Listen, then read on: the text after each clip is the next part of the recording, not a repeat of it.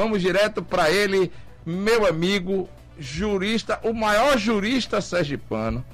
Um dos homens que eu aprendi a respeitar pelo seu posicionamento, não só político, mas posicionamento pessoal. E quem eu respeito muito. Boa tarde, doutor Evaldo Campos. Com alegria estar com vocês. Muito obrigado por suas palavras tão generosas, tão gentis. Elas retratam que você é um homem bom. muito obrigado, viu, doutor Evaldo Campos? Ouvir, disso do, ouvir isso do senhor é um elogio muito grande para qualquer um. Mas vamos tratar de alguns assuntos aqui, até porque o senhor é um homem extremamente bem informado e está sabendo de tudo que está acontecendo na política nacional. Como é que o senhor está vendo aí, já como jurista, a questão da CPI da pandemia da Covid-19 lá no Senado Federal? Doutor Evaldo? Doutor Evaldo? Doutor Evaldo me disse que estava, inclusive, com algumas dificuldades na questão telefônica. Rômulo, vamos tentar de novo recuperar o contato aí com o doutor Evaldo. Oi, doutor Evaldo, vamos lá. Tá ouvindo agora? Tá, tô, tô lhe ouvindo bem agora, sim. Alô? Doutor Evaldo Campos. Alô, doutor Evaldo? Doutor Evaldo? Bom, derrubou o doutor Evaldo, então vamos tentar o, o, contato de novo com o doutor Evaldo Campos, porque doutor Evaldo é um cara assim que tem uma opinião muito bastante abalizada no que está acontecendo no Brasil. E ele já retomamos o contato com o doutor Evaldo, vamos falar com ele. A primeira pergunta, doutor Evaldo, foi sobre a CPI da pandemia da Covid-19 lá do Senado Federal. Doutor Evaldo. Para mim, é o retrato do Brasil, que é o retrato do confronto e do conflito. Quer dizer Está me ouvindo? Estou lhe ouvindo bem. Quer ah, dizer que o senhor. Nós vivemos um momento de extrema dificuldade. E aqui eu vou me valer de um provérbio e muito antigo. Quando o barco faz água, todos têm de baldeá-la. E faz muita água no barco do Brasil. Nós precisávamos nos unir todos, mas terminou o processo eleitoral e imaginávamos que teríamos uma pausa, não. O processo eleitoral continua. O conflito continua. Aquele que foi eleito, e não me interessa se foi o melhor, se foi o mediano ou se foi o pior, mas ele foi eleito, teve quase 58 milhões dos votos brasileiros, deve receber o apoio de todos, porque o fracasso dele é o fracasso de todos também. Se fosse Haddad, eu tenho eu não vou ter Haddad, mas se fosse Haddad, eu torceria para que ele fizesse o melhor governo possível para o bem do país. No entanto, nós continuamos aí uma luta terra. A CPI, que aí está, tem um objetivo: derrubar Bolsonaro. Derrube das urnas. Não sei se você continua me ouvindo. Continuo sim. Tá, continua. Continuo nas urnas. Espere o processo eleitoral, mas não tem que derrubar agora. Agora de todo jeito. Uma variante, a variante governo, pediu que fossem convocados governadores e prefeitos que, sem dúvida alguma, foram aqueles encarregados pelo Supremo de materializar o atendimento à população brasileira no caso da pandemia. Bilhões e bilhões de recursos foram derramados. E nós sabemos que bilhões e bilhões foram desviados. A Polícia Federal já instaurou mais de uma dezena de procedimentos em todo o país e outros procedimentos serão instaurados. Mas quando se fala em investigar isso, é o Deus dos acuda. A CPI é um palco eleitoral. Ela continua a briga política ideológica que está espalhada por todo o país. Ela é um palco eleitoral.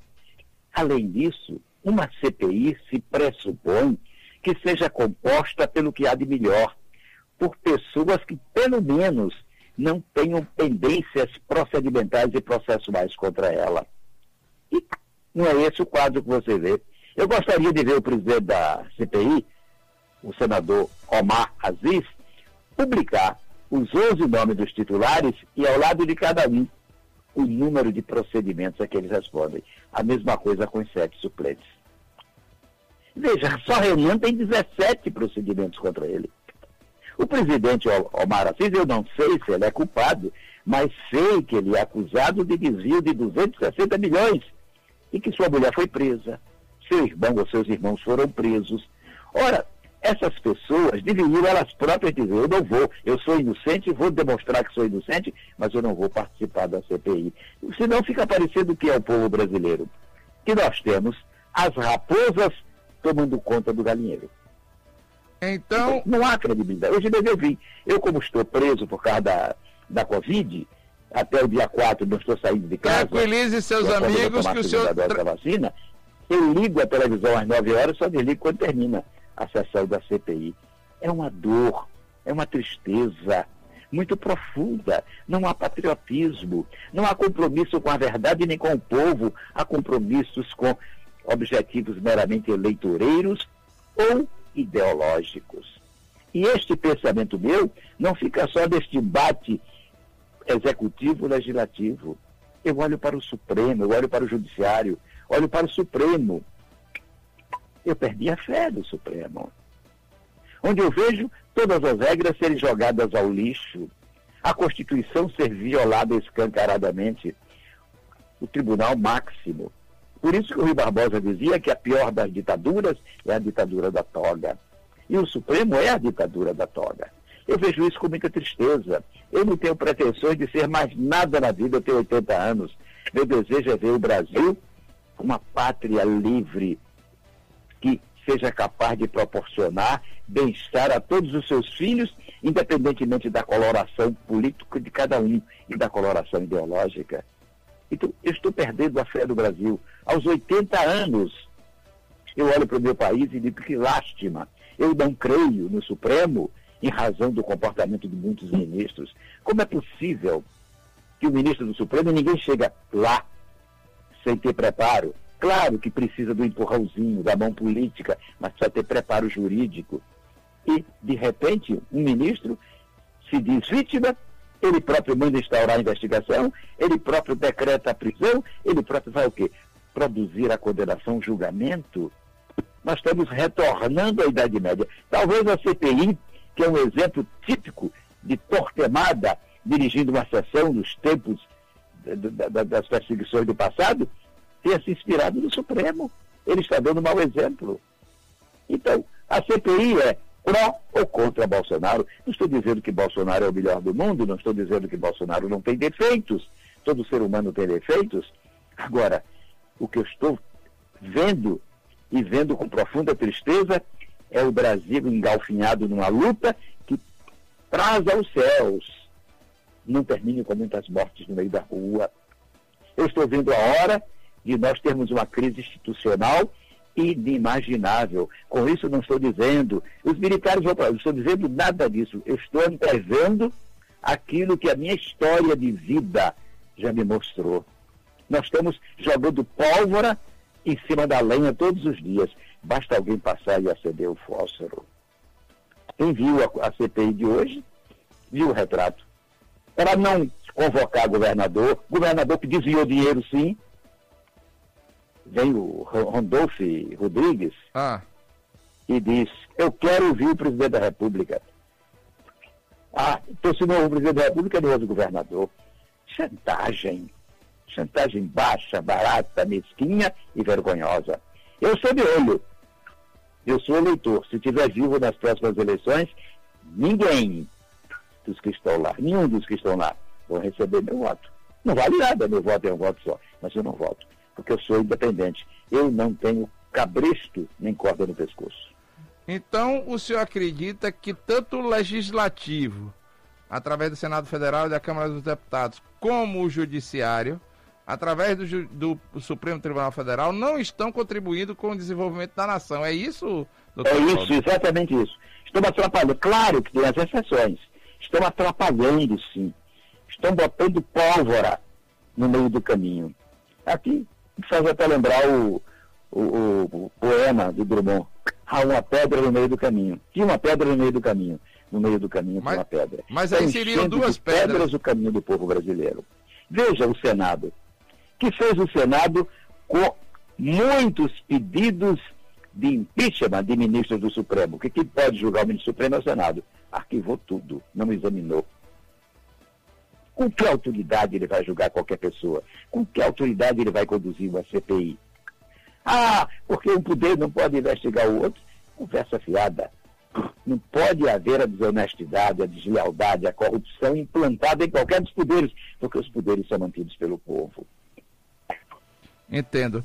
É, doutor Evaldo, o senhor acredita, logicamente o senhor falou sobre o presidente... Eu posso lhe pedir para falar mais alto? Ah, posso... Porque além de tudo eu tive um acidente doméstico ah. e lesionei o ouvido, ainda não fui ao otorrino. Então eu vou tentar aumentar o retorno do senhor, porque minha voz já é alta, senão estoura um pouquinho, mas vamos lá. É, eu vou tentar melhorar um pouquinho a qualidade Pronto. do seu retorno. Eu lhe é, agradeço. É, o senhor, o presidente da comissão parlamentar de inquérito, o senador Omar Aziz, já teve a esposa presa. É, a maioria dos senadores da República que estão, que são membros titulares e também suplentes da CPI, tem algum caso a resolver ainda na justiça? O senhor disse que o, o relator da CPI tem 17 processos a que responde todos eles no Supremo Tribunal Federal, até porque ele tem aí a garantia dos seus direitos políticos, porque exerce a função de senador. Com tudo isso, o senhor acredita ainda que o Brasil tem jeito, doutor Evaldo Campos? Acredito que eu acredito no povo. O povo precisa, no dia das eleições, pegar água, vassoura e criolina. Só que há medidas que são difíceis. Por exemplo, você caça um corrupto toma-lhe o mandato, ele lança o filho. Você caça o filho, toma-lhe o mandato, ele lança o neto, lança o primo, lança a mulher. É, é difícil, é um problema de educação. Parece, eu via de um amigo meu, dizia que é isso, você é maluco, ele dizia, o brasileiro tem o DNA da corrupção em si, em si mesmo, desde do momento em que nasce. Ora, eu começo a acreditar que isso possa ser verdade. E estudando, que eu gosto de ler muito, apesar de ser advogado, eu quase não leio mais direito, já li durante 80 anos, quase, 80 não, mas 60 anos, eu leio outras coisas, eu leio é, física quântica, eu leio outro, outras áreas do conhecimento, na comunicação, e vi que a amígdala, não é a da garganta não, aquela que está no cérebro, aquela amígdala, quando o sujeito começa a mentir em causa própria, ela se acostuma e não recrimina mais. Por isso é que você vê, a CPI só fala em mentira. Eu queria dizer àqueles senadores, sobretudo ao presidente Omar, que ele disse, mentiu porque há contradições. Ele precisava saber uma coisa elementar. Há uma diferença entre mentir e dizer mentira. Quanto mais entre mentir e ter contradição. Dizer mentira é você afirmar aquilo que você acredita que é verdade, mas não é. Você pensa que é verdade. Mentir é que é fraudar intencionalmente a verdade. Aqueles camaradas não sabem nem isso. E diz, houve contradição entre fulano e Beltrano. Sim, se houve o primeiro que está mentindo, ele escolhe que está mentindo. Ali é carta encomendada. Ali é missa encomendada, é missa comprada, está paga, tem que rezar. É uma vergonha. Eu me envergonho. Eu não sei se eu tivesse ali numa cadeira daquelas, como eu seria tratado. Hoje eu vi o, o, o presidente dizer é, Vossa Excelência é um mau caráter, ou coisa semelhante. Hum. Né? Arrasou com o senador e, e catou essa palavra e pronto. Vai me representar. Ah, eu não aguentaria aquilo, não. Entendo. A sessão não terminaria, não, porque eu ia me levantar você é que é canalha, você é que é safado. E o pau ia quebrar o povo dizer, que exemplo vergonhoso. Mas homens que respondem a processo deveriam abrir o código de processo para saber quais são as pessoas suspeitas, aqueles que têm interesse na causa, aqueles que respondem a processo por fatos semelhantes. Mas ali vale o interesse eleitoreiro, o interesse político partidário e às vezes, às vezes o ideológico, que é o que menos pesa. Mas o político partidário é terrível. Eu não entendo este Brasil. O Brasil, onde o Supremo muda uma jurisprudência para devolver a liberdade a um homem que tem sete processos que botou bilhões de dólares do povo brasileiro na Nicarágua, em Cuba, na Venezuela, Angola e outros países da África. Esse dinheiro nunca voltou nem voltará. Nós estamos pagando esses bilhões. E o Supremo diz: não é justiça. Gilmar ainda chora quando o advogado traz a tese de que tudo aquilo deveria ser apagado, anulado. chora, um ministro, um juiz chora ao lado do advogado da defesa, emocionado, porque a defesa trouxe a verdade à tona. Isso é uma vergonha. Isso é doloroso. Eu digo como cidadão. Às vezes minha mulher, meus filhos, meus netos, cuidado, você pode ser preso. Olha, eu iria para a cadeia feliz, sorrindo, dizendo eu vou porque eu sou um dos poucos brasileiros honestos que Deixa... ocupam determinadas funções e não tem as mãos sujas. Doutor Evaldo. Isso da corrupção. Doutor Evaldo, diante de tudo que o senhor tem falado, vamos deixar um pouquinho aí a questão de Brasília de lado e vamos aqui para a terra do cacique Serigi. Até porque o senhor acabou sendo protagonista de uma. Alô? Ah, o senhor está me ouvindo? Se puder aumentar um pouquinho. Olha lá, então o senhor acabou sendo protagonista de uma troca, no meu entender, não era de amabilidades, lógico, com o deputado Francisco Gualberto. Francisco Gualberto utilizou da Assembleia Legislativa ontem, na sessão mista, para responder, segundo ele, críticas que o senhor teria feito a ele por causa da moção de aplauso aprovada pela Assembleia Legislativa para o empresário Luciano Heng, da, dono da lojas Avan. Pergunta que não quer calar. O senhor anda com ciúme de Gualberto, como ele disse, doutor Evaldo? Eu, primeiro, eu vou trazer um fato que eu tenho alguns meses. Gualberto, por conta de um dos vídeos, eu faço dois vídeos por semana que corre o Brasil, não é só Sergipe não.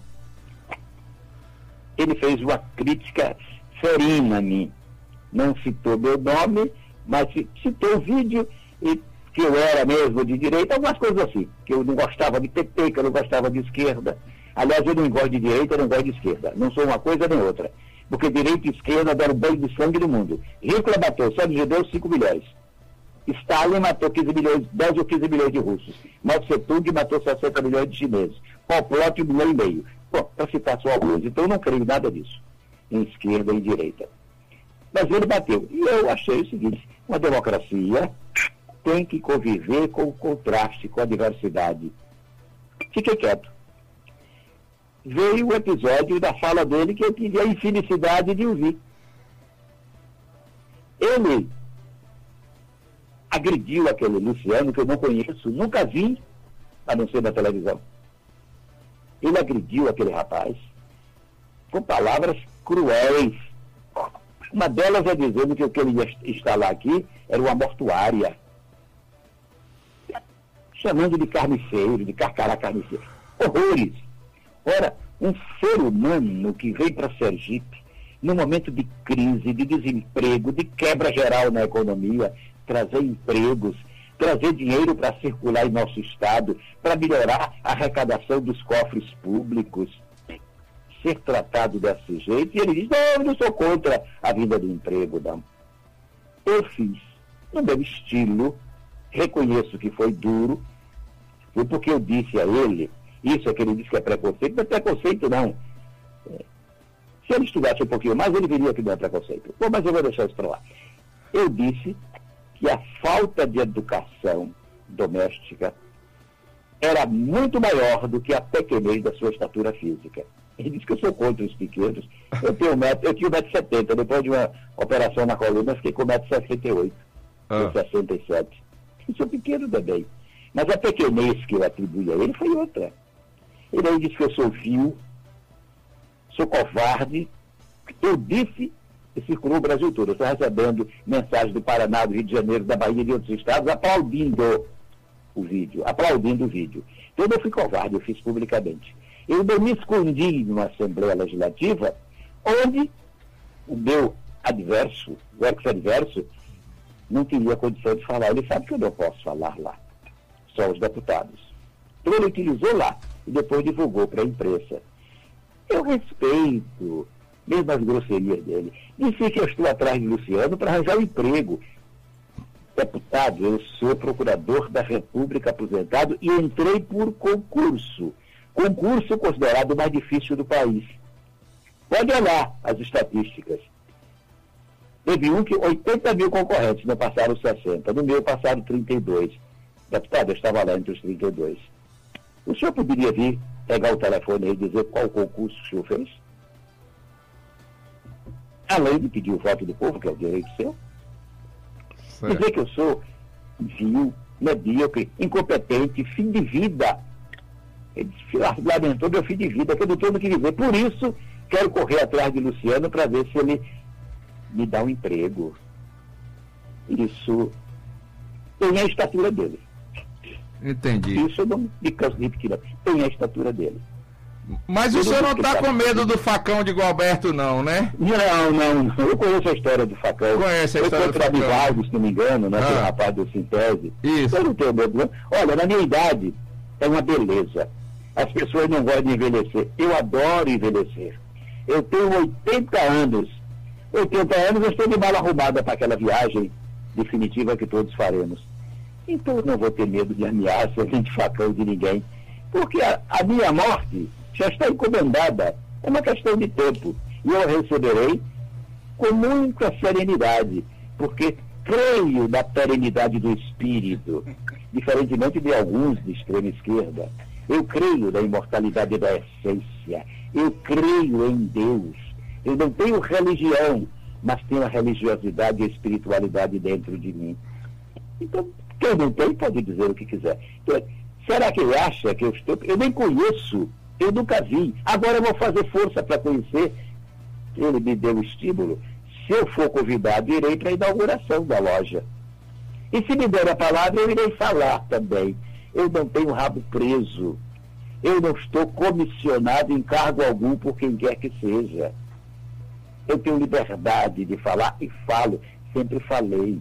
Eu fui procurador da República que combateu a própria instituição. Eu briguei com o procurador-geral da República quando houve o assassinato covarde do meu colega Pedro Jorge lá em Pernambuco. Eu fui para as investigações, eu bati de frente com o procurador-geral, ele me expulsou de Sergipe e eu voltei.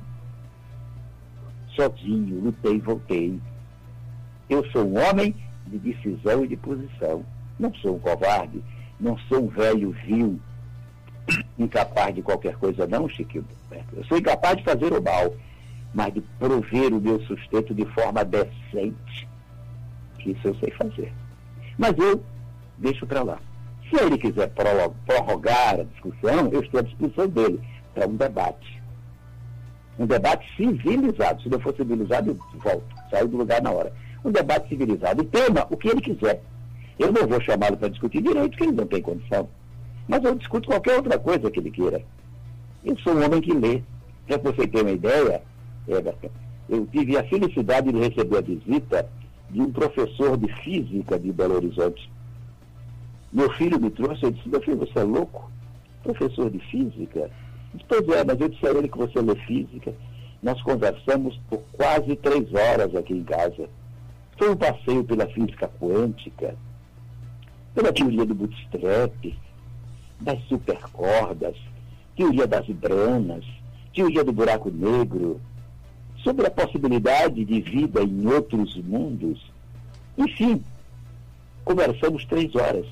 Então, se ele quiser um debate desse, ele pode escolher o tema e nós discutimos civilizadamente mas aí o senhor está pedindo demais, né? Esse debate não vai acontecer nunca, porque eu estudei tanto na minha vida, tenho três formaturas, só chego aí na física que para toda ação existe uma reação. Eu não chego aí nem aos pés do senhor para tirar aquele, logicamente, veja, eu respeito muito o senhor, tenho uma consideração muito grande e, logicamente, esse debate nunca vai acontecer. Mas se acontecer um dia, logicamente, aqui é o Rádio Liberdade, o Liberdade Sem Censura, está à sua disposição, viu? E dele também, e dele também. Até porque o contraditório, quando é estabelecido. Ah, é imprescindível do processo. Né, é imprescindível no processo democrático, a gente tem que respeitar o contraditório. Mas, pois doutor é. Evaldo Campos, por favor, muito obrigado pela entrevista concedida. Tem aí os microfones do Liberdade Sem Censura à sua disposição. Eu quero agradecer a você pela oportunidade. E quero dizer ao Francisco que eu espero que ele reflita nós podemos divergir durante toda a nossa trajetória de vida. Deveremos, entretanto, nos respeitar. Uma palavra colocada com elegância, mesmo que seja dura, deve ser respondida com outra palavra dura colocada também com elegância. Só isso. Não desejo nenhum mal a ele. Não desejo nenhum mal a ele. Até porque, eu gostaria de trazer com ele, mas eu vou trazer, é um, de 30 segundos eu digo. Até porque, quando ele era suplente, e um amigo dele me perguntar, ele assume, porque naquela época eu era diretor jurídico da Assembleia, o diretor administrativo dos cargos que eu exerci, há muitos anos, e eu sabia do andamento, porque eu participava das investigações quando houve o assassinato de Joaldo. E eu dizia ao amigo dele, de que ele compra o terno. A evolução aponta isso. E até a semana anterior sempre fui gentil com ele. E ele, certa feita, me encontrou em Pirambu, eu ia passando, parei para almoçar. Tenho muita admiração para o senhor, um homem extraordinário, muito obrigado. Pronto. Os únicos contactos. Mas ele parece que é feito de muita raiva. Roberto, eu não durmo com raiva. Eu li o que você disse. Não gostei, mas eliminei e fui dormir. Quem fica com raiva choca adrenalina na corrente sanguínea. Isto é, mata seus pouquinhos. Você é mais novo do que eu, tem muito pela frente. Viva, viva bem, viva feliz e produza em favor do Estado de Sergipe. Muito Doutor, obrigado a você.